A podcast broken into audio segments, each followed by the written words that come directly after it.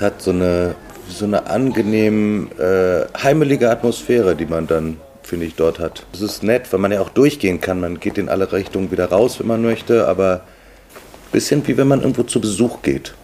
Ich finde, die Höfe sind so ein bisschen italienisch. Als ich in Rom war, dann bist du manchmal auch durch irgendeine Toreinfahrt durchgegangen und hast gedacht, huch, was ist denn hier Tolles? Und so ist das in den Höfen auch. Höfegeflüster, der Podcast aus den hackischen Höfen. Melanie und Benno Hübel haben vor zehn Jahren Savade, Berlins älteste Pralinenmanufaktur, aus der Insolvenz gerettet und das 1880 gegründete Süßwarenunternehmen mühevoll und mit viel Herzblut sanierten. Im Savade-Laden in Hof 2 der Hackischen Höfe setzte das Unternehmerpaar ihre Vision für Savade und den neuen Markenauftritt zum ersten Mal um. Mein Name ist Sebastian Späth und in diesem Podcast lernt ihr mit mir all jene Menschen kennen, die in den Hackischen Höfen leben, arbeiten, lieben, denken und träumen. Melanie Benno, lasst uns ähm, doch mal mit eurer Übernahme der ähm, Pralinen-Manufaktur 2013 beginnen. Melanie, du bist Grafikerin, Benno, du Betriebswirt und immerhin gelernter Koch. Aber was um Himmels Willen wolltet ihr ähm, mit einer Pralinenfabrik, mit einer insolventen Pralinenfabrik? Das ist eigentlich die falsche Frage. Wir wollten ein mittelständisches Unternehmen, was Markenprodukte herstellt und im Lebensmittelbereich oder in dem, im Süßwarenbereich unterwegs ist. Das ist total toll. Das ist ein, eine Berliner Ikone, die drohte zu verschwinden und davon gibt es leider nicht mehr so viele. Es gibt ganz viele neue Firmen, was auch ganz toll ist, aber es gibt wenig alt eingesessene Firmen und es war uns wichtig, dass der Markt bestehen bleibt. Ja, also man muss sich eigentlich vorstellen, dass man so Ende des Jahres 2013 ist und ähm, wir hatten beide die Idee, dass wir uns irgendwie eine neue Aufgabe suchen und auch den Wunsch, dass wir wieder was zusammen machen, weil wir die letzten zehn Jahre da schon zusammen gearbeitet hatten und irgendwie das Gefühl hatten, dass ähm, sowohl das privat als beruflich ähm, bei uns irgendwie gut harmoniert und dass das irgendwie Spaß macht. Ihr habt den Betrieb deiner Eltern umgebaut. Auf, auf ein neues Level gebracht. Genau, umgebaut und dann war da die Aufgabe beendet und ähm, es stand irgendwie an, sich was Neues zu suchen. Es gab verschiedene Ideen und dann äh, neigte sich das Jahr dem Ende. Es war irgendwie so ähm, später Sommer und du riefst mich aus dem Auto an, weil du gerade von einem Vorstellungsgespräch kamst und ähm, sagtest irgendwie übers Autotelefon, ah, ich habe da gerade einen Bericht gehört äh, auf Inforadio ähm, Savade ist insolvent und soll verkauft werden. Lass uns das mal anschauen. Und dann sind wir hingefahren, haben uns irgendwie beworben, haben dann einen ähm, Termin bekommen. Es gab ziemlich viele Interessenten anfangs und haben uns das angeguckt. Und unser Eindruck war, glaube ich, damals, dass das wie so eine, ja, wie so eine kleine Pralinenfabrik im Dornröschenschlaf war. Das, das sah irgendwie, es war so eine Mischung aus romantisch und auch ein bisschen unheimlich, weil es so viele Bereiche gab, wo man das Gefühl hatte, die Menschen arbeiten einfach so weiter und hoffen darauf, dass es irgendwie eine Lösung gibt. Aber es ist auch so ein bisschen führungslos gewesen, was es ja auch tatsächlich war. Oh, mich hat gar nichts mit Savade verbunden. Ich bin ja kein Berliner, kein Gebürtiger. Zumindest insofern hatte ich keine Vergangenheit mit dieser Marke. Äh, das war im Grunde meine erste Begegnung damit. Und ich fand es total spannend, dass es ein Unternehmen gibt, was damals ja 130 Jahre schon am Markt ist und irgendwie eine Berliner Ikone ist. Und dann fand ich es irgendwie spannend, mich damit zu beschäftigen, um erst herauszufinden, was es eigentlich ist. Aber dann verstehe ich es noch weniger, weil ihr, ihr, habt ja einen, ihr habt ja einen anderen Hintergrund. Also wir haben eben über den äh, elterlichen Betrieb, äh, den ihr übernommen habt, gesprochen, den ihr zum größten Fotobuchhersteller ähm, Europas Dritt, drittgrößten. Drittgrößten. Ja, ja. drittgrößten immerhin zum drittgrößten ähm, umgebaut habt. Also ähm, ihr seid einigermaßen geschäftstüchtig, kann man vielleicht feststellen. Aber ähm, Lebensmittel, der Lebensmittelbereich äh, ist ja nochmal was anderes. Also äh, äh, woher kam euer Vertrauen in euch selbst? Ach, in uns selbst, also das, es ist ein Produ ich sehe es ein bisschen anders. Es ist auch produzierendes Gewerbe. Also es ist keine Beratungsfirma, keine Agentur, es ist etwas, wo wir was herstellen und was verkaufen und das ist im Fotobuchbereich ein bisschen ähnlich. Also ich bin, ich habe gestartet meine berufliche Karriere im Lebensmittelbereich, das habe ich gemacht, weil ich das total gerne gemacht habe, nicht weil ich irgendwie nichts anderes wusste. Und irgendwie war es so, das war eine Gelegenheit, ein bisschen wieder dahin zurückzukommen. Aber was war eure Vision? Der beste Pralinenhersteller in Deutschland zu werden. Wenn wir jetzt so ein Zwischenfazit ziehen? Die sind wir. vielleicht kannst du noch, ähm, Melanie, deine Vision ergänzen, weil wäre ja ganz interessant. Vielleicht hattet ihr zu dem Zeitpunkt 2013 ja noch ganz unterschiedliche äh, Ansichten, in welche Richtung es gehen könnte.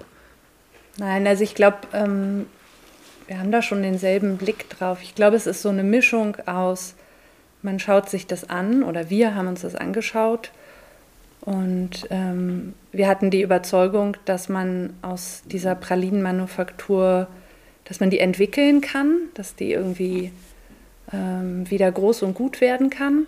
Ich glaube, deshalb braucht man schon das, was du vielleicht jetzt Vision ansprichst, man braucht zumindest die Überzeugung, dass es bestimmte Grundwerte gibt, die stimmen, auf denen man aufbauen kann. Ähm, und da gibt es so ein paar Momente, wo wir uns zum Beispiel die Qualität der Pralinen angeguckt haben, äh, die Rezepturen, ähm, die Herstellart, äh, die Mitarbeiter. Also ist das Team überzeugt von dem, was es da tut seit Jahren? Ähm, woraus besteht das Team? Was sind das für Menschen? Wie arbeiten die? Was haben die für eine Grundhaltung? All diese Dinge sind ja wichtig, die sind ja sozusagen die die Basis, das Fundament, das muss irgendwie stimmen. Und dann kann man schauen, okay, woran krankt das Unternehmen? Weil äh, ohne Zweifel ist es ja so, wenn ein Unternehmen äh, Insolvenz angemeldet hat, dann, dann stimmt irgendwas nicht. Das kann äh, grundsätzlicher Natur sein, da muss man mal gucken, wie weit greift es in diese Basis irgendwie rein. Und wir haben für uns damals identifiziert, haben gesagt, okay, die Qualität der Pralinen ist super, das Team ist total motiviert und überzeugt. Teilweise sind die Leute seit ihrer Ausbildung, seit 38 Jahren dort. Also die haben irgendwie, die haben eine innere Haltung dazu. Die, die leben irgendwie tatsächlich noch dieses Unternehmen. Die sind relativ traditionell in ihren Arbeitseinstellungen. Ähm, die sind irgendwie auch so, so ein Stück weit wie wir, die sind irgendwie hands-on, ähm, die sind sich nicht zu schade darum, wenn sie in irgendeinem Bereich eingestellt wurden, zu sagen, jetzt muss aber mal dieses Regal aufgebaut werden und dann baut man zusammen eben schnell dieses Regal auf. Ähm, und gleichzeitig haben wir gesagt, krankt das Unternehmen daran, dass man die Qualität der Produkte nicht versteht. Also wir hatten damals ein Sortiment, es gab kein Katalog, es gab keinen Ordersatz, es gab nichts. Ich habe überhaupt nicht verstanden, wie die Händler überhaupt bei uns bestellt haben. Die haben nur aus der Erfahrung bestellt. Es gab gar nichts, wie sie sonst bestellen konnten. Ähm, und es gab ein wahnsinnig schlechtes Packaging. Also äh, man sagt immer so blöd, Kleider machen Leute. Das ist natürlich irgendwie ein fieser Spruch, aber das Auge ist mit, ist vielleicht der richtige Spruch mhm. dazu. Also man muss natürlich die Qualität von außen irgendwie auch erkennen können. Man muss eine Chance haben als, als Neukunde zu sagen, ah, da könnte was Tolles drinstecken. Es war halt ähm, stehen geblieben, deshalb sage ich immer Dornröschenschlaf. Es war stehen geblieben irgendwo Ende der 90er Jahre. Mhm. Wie kam es zur, zur Ansiedlung hier in den Hackischen Höfen? Oh, das war zu einer Zeit, als wir uns noch gar nicht so richtig sicher waren, ob wir überhaupt Ladengeschäfte betreiben wollen. Und ähm, das kann man auch heute nicht mehr verstehen. Das ist etwas anderes gewesen, aber damals war es ja der Abgesang auf den Einzelhandel und alles nur online und so weiter. Und irgendwie haben wir, meine, haben wir vorhin erzählt, dass wir, dass das Sabade so ein bisschen eingeschlafen war und die hatten auch die Wände nicht so richtig mitgemacht. Und es gab, als wir es übernommen haben, keine einzige Verkaufsstelle eben in den neuen fünf Bundesländern und Ostberlin. Und wir haben ja hier um die Ecke geheiratet. Richtig. Und ich hatte hier um die Ecke mein Büro. Richtig. Damals, weil ich ja eigentlich ein Grafikbüro hatte mit einem Kollegen zusammen und deshalb mochte ich diese Gegend hier schon sehr. Mhm. Also Galebs Weinhandlung und so, das war irgendwie so mein, mein Kiez, bevor wir äh, geheiratet haben. Also insofern war das schon irgendwie was, wo ich dachte, ach so, rund um die Hackischen Höfe, es wird irgendwie schon gut passen. Und dann weiß ich, dass ich Herrn Kastner irgendwann mal dazu getroffen und gesprochen habe. Es war aber eher so ein Gespräch, so, ja, ähm, kommen Sie doch mal vorbei und dann gehen wir mal durch die Höfe und dann zeige ich Ihnen mal, erkläre ich Ihnen mal das Konzept. Und irgendwie fand ich, dass das ein totaler Match ist, dass wir ja Inhaber geführt aus Berlin und Manufaktur, ähm, dass das ja einfach super zu den Höfen passt. Und man muss sagen, Herr Kastner war auch von Anfang an ein, ja, ein toller Begleiter für uns, ähm, als wir hier einen Laden gesucht haben. Wir haben ja erst so einen Pop-up-Store in Hof 1 gehabt. Das hat dann aus verschiedenen Gründen mit dieser Fläche da nicht so gut gepasst, ähm, weil da ursprünglich ja noch andere Pläne auch von den Höfen für die Fläche bestanden. Aber er war einfach ein ähm, toller, toller Partner, hier ein, guten, ein gutes Geschäft mit einer richtigen Größe zu finden. Du sagtest gerade Lieblingsgegend. Äh, Melanie, was, was verbindest du dann? Äh, was verbindest du denn mit den Hackischen Höfen? Eine Atmosphäre. Also ich finde, man kann hier, ich finde, die Höfe sind ähm, unterrepräsentiert, also die sind ähm, unterschätzt. Hier gibt es wirklich tolle Läden, die wie gesagt alle Inhaber geführt sind. Hier gibt es schöne Sachen zu entdecken. Und ähm, ich finde, die könnten noch viel besser vermarktet werden. Weil ich wirklich finde, dass hier Menschen arbeiten mit ihren Geschäften, die wirklich hinter dem stehen, was sie da tun. Es ist vor allem auch in den, also was ich wirklich toll finde, ist, muss man auch sagen, ist, die, die Höfe und die Menschen, die in diesen Läden da arbeiten, die sind ja ein bisschen wie so eine Familie. Die kennen sich alle untereinander, man geht sich das Wechselgeld, man geht dort äh, sich den Kaffee holen, mhm. Äh, man guckt mal vorbei, äh, wie es dem anderen geht und so weiter. Es ist wirklich ja fast so eine, wie in so einer Kleinstadt, wo sich die ganzen Händler kennen. Mhm. Ja, und ich verbinde mit den Höfen eben eine Atmosphäre, die ohne, ohne Verkehr stattfindet, mhm. nicht wahr? Also ja. ich meine, die Höfe sind einfach ähm, Fußgängerzone per se das heißt, äh, man kommt hier rauf, man schlendert mal hier rein, mal da rein, mal dort rein, äh, geht vielleicht zum Abschluss einen Kaffee trinken und noch ins Kino. Und das Ganze ohne irgendwie Autos. Es ist einfach so ein Kleinod mitten in der Stadt. Ähm, ich will gleich noch auf spezifisch auf die Produktion der Pralinen eingehen, aber vielleicht kann ich das schon mal vorwegnehmen. Eure Mitarbeiterinnen und Mitarbeiter, die die Pralinen herstellen, sind Konfektmacherinnen und Konfektmacher Genau, die hießen früher Konfektmacher. Jetzt würden sie Konfektmacher, Konfektmacherinnen heißen. Inzwischen heißen sie aber noch schlimmer Süßwarentechnologen und Technologinnen, Fachrichtung Konfekt. Das Lustige ist, es gibt tatsächlich Mitarbeiter, die noch gelernte Konfektmacher, also in dem Fall sind, sind es zwei Männer, gelernte Konfektmacher sind.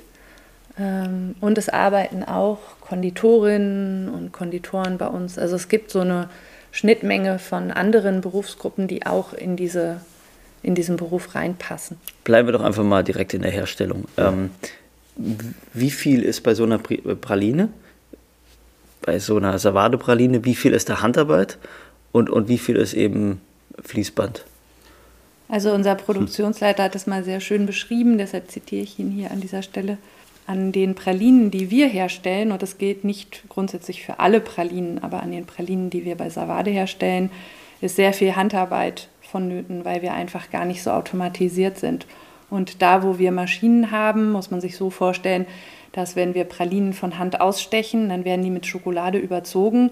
Dann übergießen wir nicht jede einzelne Praline mit der Kelle von Schokolade. Ja. Das wäre eben das Beispiel Handwerksbetrieb. Mhm. Man hat beispielsweise 100 Pralinen, die man am Tag herstellt. Wenn man aber mehrere hundert herstellen möchte, haben wir eine Maschine, die die, Maschine, äh, die, die äh, Kuvertüre erwärmt und dann wie so eine Art Duschvorhang nach oben spült und dann laufen die Pralinen über ein Band darunter durch und werden mit Schokolade übergossen. Aber ist es so, dass ihr euch ähm, als Inhaber und Geschäftsführer eben die Frage stellt, an, welcher, an welchen Stellen es Sinn macht, Handarbeit einzusetzen?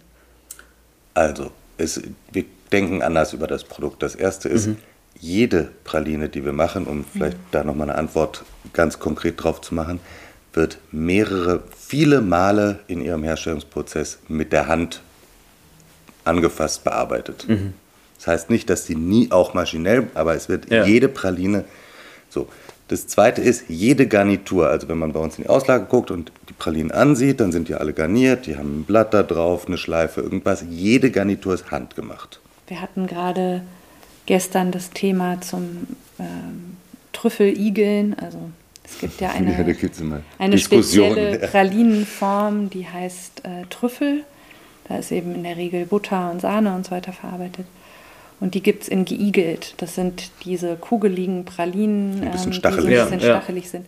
Immer dann, wenn die besonders cremig aussehen, sowas sieht man manchmal im Supermarkt, dann sind die eben von Automaten geigelt. Das musst du dir so vorstellen, dass die Pralinen dann eben alle mit Robotern auf so ein Fließband draufgesetzt werden, dann werden die überzogen und dann gibt es so einen Automaten, der die so rollt und dadurch entstehen dann so cremelige Zacken. Das ist was, was für unser Team in der Produktion, äh, da stellen sich denen die Haare zu Berge. Das geht ja gar nicht. Die müssen ja. ganz zackig sein. Genau. Die werden bei uns von Hand geigelt. Das bedeutet, dass die auf so ein Gitter kommen und dann gibt es Pralinengabeln und dann wird jede einzelne Praline von Hand in Form gezogen, sodass die so spitze Stacheln hat. Das ist ein korrekt geigelter Trüffel. Also ist Handarbeit auf jeden Fall ein Qualitätsmerkmal. Ja. Unbedingt, unbedingt. Wie stark ist sie bei Konsumentinnen und Konsumenten gefragt? Es ist immer die Frage, kommt auch gerade hier in den Höfen, kommen Leute, die, haben, die sind auf der Suche nach irgendwas Besonderem aus Berlin oder aus der Gegend und so weiter. Da ist es total gesucht. Wenn wir dort äh, nicht Handarbeit in dem Laden anbieten würden, dann wären wir da schlicht falsch, würde ich sagen. Aber wie, wie setzt man sich denn als Unternehmen eurer Größe durch in einer Zeit, in der Pralinen vielleicht noch eine Delikatesse sind, aber eben keine rare Delikatesse mehr, keine Besonderheit mehr und im Grunde genommen ähm, in jedem Discounter inzwischen hm. zu finden sind. Also ich glaube nicht in der Qualität oder ich glaube nicht, bin überzeugt davon, dass die Qualität ich weiß, dass die Qualität dort eine andere ist.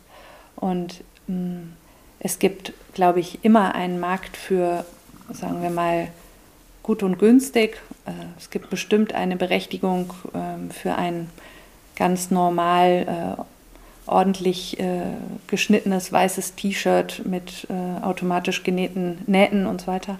Aber ich glaube, es gibt auch eine Berechtigung für ein nach wie vor von Hand genähtes Hemd. Mhm. Und ähm, man kann in dem einen wie in dem anderen gut ausschauen. Ähm, die Frage ist aber, wenn ich irgendwie das besondere Gefühl suche, dann glaube ich, ähm, mit einem besonderen Stoff und einer besonderen Verarbeitung, dann wähle ich eben das handgenähte Hemd. Und so ist es bei Pralinen auch. Wenn ich jetzt irgendwie Bock auf Schokolade habe und ich stehe an der Tankstelle, dann kaufe ich mir halt einen Schokoladenriegel. Okay, das ist total in Ordnung. Dann habe ich mein äh, Zuckerbedürfnis bedient. Ähm, wenn ich aber irgendwo eingeladen bin und was Besonderes verschenken möchte, was Echtes suche, äh, was wirklich in Berlin produziert wurde, was eine besondere Qualität hat, dann glaube ich, äh, bin ich mit einer Savade-Praline besser bedient. Heißt, wenn jetzt Lidl und Aldi kommen würden und euch ein Sortiment aufnehmen wollen würden? Nein, nein, das passt nicht. Nein, nein. Da haben wir auch nichts zu suchen. Ich ja. glaube, das ist... Ähm, das passt einfach nicht zusammen. Wenn ich zu Lidl und Aldi gehe, dann kaufe ich andere Produkte und bin auch auf der Suche nach, nach anderen Produkten. Das ist auch ähm, in Ordnung, aber es passt eben nicht zu Savade-Pralinen. Ich finde, es gilt auch, es ist vielleicht, kann man das doch vergleichen, es ist viel einfacher und das ist, die, das ist würde ich sagen, unsere, unsere Chance dort. Es ist viel einfacher heutzutage ein Buch oder eine Schallplatte oder eine Flasche Wein im Internet zu bestellen. Super einfach. Aber und darauf setzen wir schlicht. Ja. Es gibt Menschen, dazu gehören wir ja selber auch, wo wir, wir gehen gerne am Samstag äh, und gehen gerne in eine besondere Buchhandlung, weil die eine besondere Auswahl von irgendwelchen Dingen hat, um da uns eine Stunde aufzuhalten, weil die Atmosphäre so schön ist und weil wir einen Kaffee vorher gekriegt haben und so weiter. Ich finde, das ist der Punkt, der totale Berechtigung hat. Da geht's diese Buchhandlung oder dieser Weinladen oder was auch immer, hat die Berechtigung ja dadurch, dass er eine Atmosphäre bietet. Er bietet sozusagen irgendwie so einen sozialen Austausch und diese ganzen Dinge. Und da geht es ja nicht darum, dass ich anschließend das Buch, was ich da kaufe, drei Cent billiger ist als bei Amazon oder sowas, sondern es ist, das ist einfach schlicht was anderes, was ich da erlebe und das gehört dazu. Mhm. Das ist eben der Punkt daran. Das Einkaufserlebnis, irgendeiner, ich weiß gar nicht mehr, wer das gesagt hat, hat uns mal gesagt, heutzutage müsste man Läden so bauen.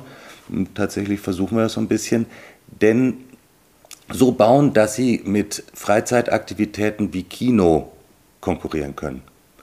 weil das im Grunde eine ähnliche, dass das sozusagen das konkurriert mit der Zeit der, der Menschen, die zu uns kommen. Die gehen entweder ins Kino oder ins Theater oder in den Laden. Und ein bisschen so soll das sein. Gar nicht im unangenehmen Art und Weise, sondern wir wollen ein gutes Einkaufserlebnis bieten. Wir versuchen sehr genau unsere Leute aus der arbeiten. Die sollen freundlich sein, da sollen gute, man soll irgendwie beschwingt da wieder rausgehen und was sich gut fühlen. Es ist ja hier das Stichwort ähm, Einkaufserlebnis ähm, hier gefallen und das äh, interpretiert ja jeder auf unterschiedliche Weise. Was ist denn für euch ähm, das perfekte Einkaufserlebnis? Also das perfekte Einkaufserlebnis bei Savade, um das mal darauf zu beziehen, ist, dass der Laden einfach ähm, von außen schon vermittelt, ähm, hier gibt es irgendwie was Persönliches und was Echtes und was Besonderes. Es darf also nicht zu, zu glatt gebügelt von außen aussehen. Es darf nicht, es muss irgendwie so liebevolle Details haben. Ähm, wir haben ja vor zwei oder drei Jahren jetzt angefangen, unsere Historie nochmal ähm, ja, sozusagen nach außen mehr zu tragen, unsere Historie zu erzählen. Es gibt ja so einen zauberhaften Gründer, Ladislaus Tiemkiewicz, und seine Muse Marie de Savadé, die es tatsächlich beide gab. Und die haben wir angefangen zu bebildern. Und ähm, bei uns ist es so, dass draußen der Ladislaus mit den Pralinen steht und quasi von außen schon mal sagt, herzlich willkommen, kommt rein. Ähm, und dann ist es wichtig, dass drinnen der Laden eine gute Atmosphäre hat. Dazu gehört irgendwie ein bisschen Musik, dazu gehört gutes Licht und dazu gehört, dass die äh, Pralinenschachteln und Pralinen eben einfach top präsentiert werden, dass die einfach schön aussehen. Man muss ja Lust haben, die Sachen zu probieren. Melanie Benno, was macht ähm, eine perfekte Praline aus?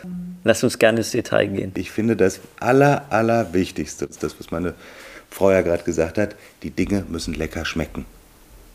Was wir machen, sind keine Experimente, wo man sagt, ach, interessant oder sowas, sondern unser Anspruch ist, super, wahnsinnig lecker, ich hätte gerne drei noch weitere. So muss das sein. Das ist wirklich das, was eine gute Praline ausmacht. Wenn man jetzt ins Detail geht, dann ja. finde ich, wenn man von außen drauf guckt, dann muss die Praline von außen mich ansprechen. Die muss irgendwie hübsch aussehen. Die muss mich neugierig machen. Ähm, sie muss eine gute Größe haben, sie darf nicht zu klein sein ähm, und irgendwie fipsig aussehen und sie darf auch nicht so groß und brockig sein. Ähm, unsere Pralinen haben so in der Regel 12 Gramm, so das finde ich irgendwie eine ganz gute Größe. Also es muss irgendwie von außen, muss das, finde ich, schon mal so sein, dass man Lust hat, da reinzubeißen. Und dann, finde ich, muss die Schokolade knacken. Also wir überziehen unsere Pralinen doppelt. Dadurch ähm, ist die Schokoladenhülle ein bisschen dicker und wenn man reinbeißt, dann knackt das. Finde ich super. Ähm, und dann, wenn man. Matter Glanz muss sein. Mhm. Der Schokolade ist wichtig, das ist, dass die gut temperiert Seidenmatt, ist. Seidenmatt, ne? Seidenmatter Glanz. Ja. Und wenn man dann reinschaut, dann finde ich, muss auch das irgendwie interessant aussehen. Entweder ähm, hat es ja manchmal so eine, so eine samtene Textur oder ähm, es hat irgendeine Farbigkeit. Also eine meiner Lieblingspralinen ist ähm, das Pistazien-Nougat von uns und das hat zum Beispiel so einen ganz leichten grünen, grün-beigen Ton. Ich finde, es sieht einfach appetitlich aus. Ähm, und dann muss es am Ende, wie wir ja gerade gesagt haben, irgendwie so auf der Zunge zergehen. Da müssen so verschiedene Aromen sich auftun. Es muss irgendwie was passieren. Also so eine Praline ist ja im Grunde so ein so ein mini komprimiertes kleines Kunstwerk und das muss im Mund irgendwie was mit einem machen, finde ich. Es ist wichtig, dass die Texturen unterschiedlich sind von der Füllung, dass man nicht nur, also die Geschmäcker sind natürlich super wichtig, aber auch, dass es nicht so ein Einheitsding ist, sondern irgendeine Besonderheit noch bringt. Und wenn man das alles schafft, in so kleine Praline reinzukriegen, dann hat man, seine, hat man seine, sein, sein Ziel erreicht. Und wer ist denn für die Kreation verantwortlich? Also ich nehme an, ihr beide steht nicht selbst in der Konditorei und, und tüftelt darum. Auch. Auch. also ich war, das ist ja so, das ist ja das Schöne, deswegen haben wir das ja auch ein bisschen gesucht. Es ist ja so, also zumindest für mich und bei meiner Frau ist es auch so, ich habe ja kochen gelernt, weil ich das gerne wollte und nicht, weil ich das musste. Und ich mache das heute immer noch gerne und ich mache das auch noch gerne bei Pralinen. Also wir sind da schon ziemlich eng dran. Aber es gibt natürlich ähm, bei uns Menschen, die sich im Wesentlichen mit der Produktentwicklung ähm, beschäftigen. Wobei das eben eher so ist, dass man sagt, das ist nicht völlig im freien Raum, sondern wir haben, wir gucken uns unser Sortiment an, wir überlegen uns, was für Geschmäcker vielleicht da sind und haben sozusagen bestimmte Ideen und dann wird da dran getüftelt. Wollen wir es mal konkret machen? Wir hatten jetzt zum Beispiel im Frühling zwei neue Pralinen. Die eine ähm, war eine Yuzu-Limette-Praline und ein Himbeer-Lakritz-Trüffel. Und da war es so, dass wir wollten, dass die ähm, Limettenpraline eben auch ein bisschen nach Holunder schmeckt. Ähm, und dann geht es viele, viele Runden darum, wie die Ausgewogenheit dieser Geschmacksrichtung ist. Also die Holunderblüte bringt relativ viel Süße und die hat auch so eine spitze Süße. Und diese Yuzu-Limette hat eher so eine, so eine leichte Schärfe und dann muss man das eben immer wieder austarieren, äh, bis man das Gefühl hat, okay, jetzt äh, habe ich von beidem etwas und es hat irgendwie einen guten, eine gute Balance. Und dazu wollte ich eigentlich gerne, dass dieser dieser, diese Praline außen marmoriert ist. Also ich hätte mir gewünscht, dass die so weiß und gelbes äh, Schokoladen-Marmormuster außen hat. Und dann habe ich tatsächlich mit so einem kleinen Team von, äh, in dem Fall reinen Frauen, Mitarbeiterinnen unten bei uns in der Produktion gestanden und wir haben halt ausprobiert, ähm, wie das gehen kann. Am Ende ist es uns mit diesen beiden äh, Schokoladenfarben nicht so gelungen und wir haben dann ein anderes Finish gewählt, äh, was mich ein bisschen traurig gemacht hat. Aber wir haben es einfach nicht so hinbekommen, wie ich wie ich es mir gewünscht hätte. Und ähm, es war dann Frühlings, äh, die Frühlingstrüffel mussten raus und am Ende des Tages Redaktionsschluss. Sich, Redaktionsschluss. manchmal, manchmal muss man sich dann auch mit einem Ergebnis zufrieden geben, wo man sagt, ach schade, da haben wir jetzt irgendwie das Ziel nicht erreicht. Aber sind das zwei unterschiedliche Zuständigkeiten, die Optik und der Geschmack? Nein, die beiden Dinge gehen in einzelnen. Also es gibt ein Team Leute. tatsächlich am Ende des Tages, mhm. was aus äh, Vertriebsleuten, Marketing, uns als Geschäftsführung, Produktion und so weiter besteht, die am Ende des Tages dann sagen, das ist es, weil es ja viele Aspekte gibt. Also diese Dinge müssen nicht nur gut schmecken und gut aussehen und so weiter, die müssen auch produziert werden können, die müssen Qualitätsansprüchen genügen äh, Mikrobiologie muss in Ordnung. Müssen solche Dinge sind da ja noch so langweilige Sachen wie Mikrobiologie, Haltbarkeiten, Lagertest und diese ganzen Sachen. Hm, wir müssen noch über ein, ein Negativereignis sprechen. Ähm, 2020 während Corona kam die zweite Insolvenz für Savade, die euch als Inhaber diesmal direkt betraf. Ähm, gab es bei euch da so Gedanken wie ähm, die Übernahme der, der Pralinenfabrik war ein Fehler? Vielleicht sogar der größte Fehler eures Lebens, weil immerhin seid ihr ja auch Eltern. Weißt du, wenn man einen Insolvenzantrag stellen muss, ich glaube, es gibt niemanden, der das tut, der nicht da sagt, was für eine Scheißidee haben wir denn da gemacht? Also, ja, klar. Aber relativ kurz, ehrlich gesagt. Was, glaube ich, der Manufaktur an der Stelle schon ähm, sehr geholfen hat, ist, dass Savade so ein alteingesessenes Unternehmen ist, nicht wahr? Also wenn du so eine lange äh, Firmentradition hast, dann gibt es eben doch eine ganze Menge Menschen, die Savade kennen. Und ich mhm.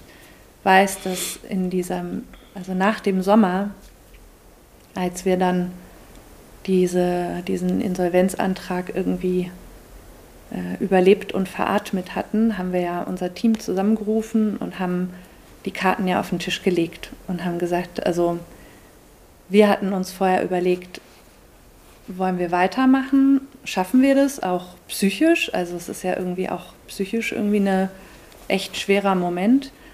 Ähm, und hatten dann gesagt, okay, wir trauen uns das zu, dass wir das packen, aber wir packen das nur, wenn die anderen alle mitmachen. Und dann haben wir das Team zusammengerufen und haben gesagt, also wir gehen da jetzt durch und wir denken auch, dass wir das schaffen können, aber wir können es nur mit euch zusammen. Seid ihr dabei, ja oder nein? Und dann haben alle in unserem Führungsteam damals gesagt, ähm, wir machen mit, wir machen weiter. Also oh, da kriege ich jetzt noch eine Gänsehaut, wenn ich daran denke.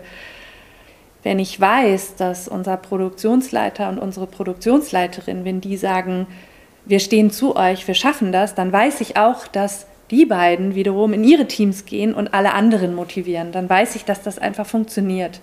Wenn die beide gesagt hätten, ganz ehrlich, Melanie, Benno, tut uns echt super leid, aber wir suchen uns jetzt was anderes, oh, dann hätte ich da, glaube ich, geschluckt und schon nochmal drüber nachgedacht. Ähm, aber so war es nicht. Die haben alle Ja gesagt. Und was ich eingangs nur sagen wollte, war, dass eine unfassbare Solidarität entstand, ähm, die, die irgendwie so bundesweit ausgestrahlt hat. Also ähm, obwohl man nicht in die Geschäfte gehen konnte, anfangs haben wahnsinnig viele Leute bei uns online bestellt.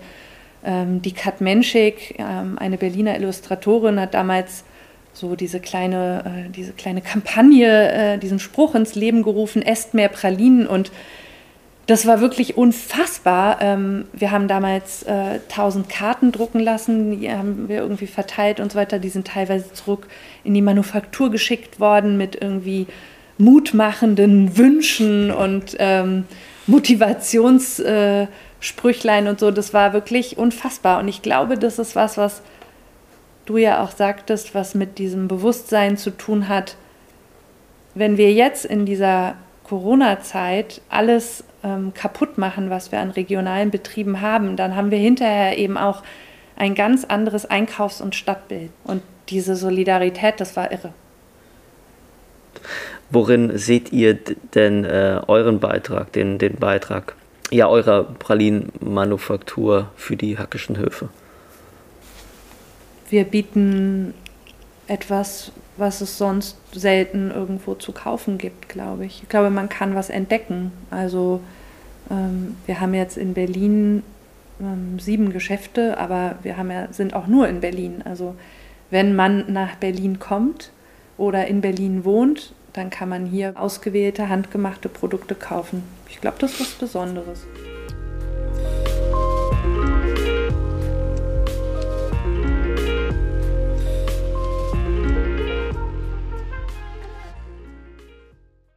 wenn ihr die Augen schließt und an die Höfe denkt, was seht ihr da? Was riecht ihr? Was hört ihr?